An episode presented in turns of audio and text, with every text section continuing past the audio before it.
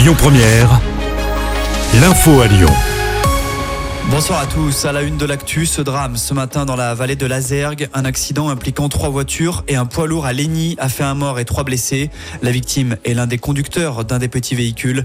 La circulation a été coupée sur la départementale 385 le temps de l'intervention des secours. Et l'accident a aussi provoqué des difficultés sur les rails entre Lyon et Paray-le-Monial.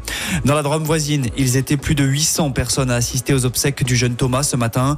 Des enceintes ont dû être installées à l'extérieur pour retransmettre la cérémonie. Rappelons que le garçon a été tué lors d'une fête de village le week-end dernier. Des pâtes, du riz ou encore des produits d'hygiène. Voilà quelques-unes des denrées collectées par la Banque alimentaire dès aujourd'hui et pour trois jours. Ça se déroule partout en France. Chez nous, la grande collecte de ce week-end représente 10 à 12% des approvisionnements annuels de la Banque alimentaire du Rhône.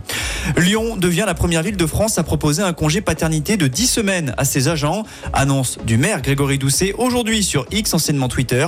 Si vous êtes agent de la ville, le temps du congé paternité égalera désormais celui du congé maternité.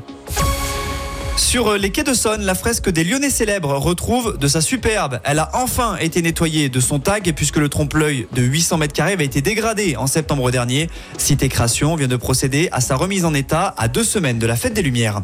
Retour du traditionnel marché de Noël de la place Carnot. Vous y retrouverez une centaine de chalets installés pendant un mois, soit jusqu'au 24 décembre. 80% sont occupés par des commerçants et artisans français. Retrouvez tout le détail sur notre site et notre application. Et puis on termine avec un mot de sport. LDLC Arena inaugurée par une défaite. L'Asvel s'est incliné hier soir après deux prolongations face au Bayern Munich en Euroleague, revers 101 à 100. 11 354 personnes ont pris part à cette rencontre. C'est un record pour un match de l'Asvel. Prochain match pour les Villeurbanais dimanche en championnat avec le derby contre la Gielbourg. Et puis en foot, la Ligue 1 est de retour ce soir avec un choc. Le leader parisien reçoit Monaco troisième au Parc des Princes. Coup d'envoi à 21h. Il faudra attendre dimanche soir pour l'OL. Les Gones tenteront d'enchaîner une deuxième victoire d'affilée pour enfin quitter leur dernière place au classement. Fabio Grosso et ses hommes recevront Lille. Écoutez votre radio Lyon Première en direct sur l'application Lyon Première, lyonpremière.fr et bien sûr à Lyon sur 90.2 FM et en DAB+. Lyon Première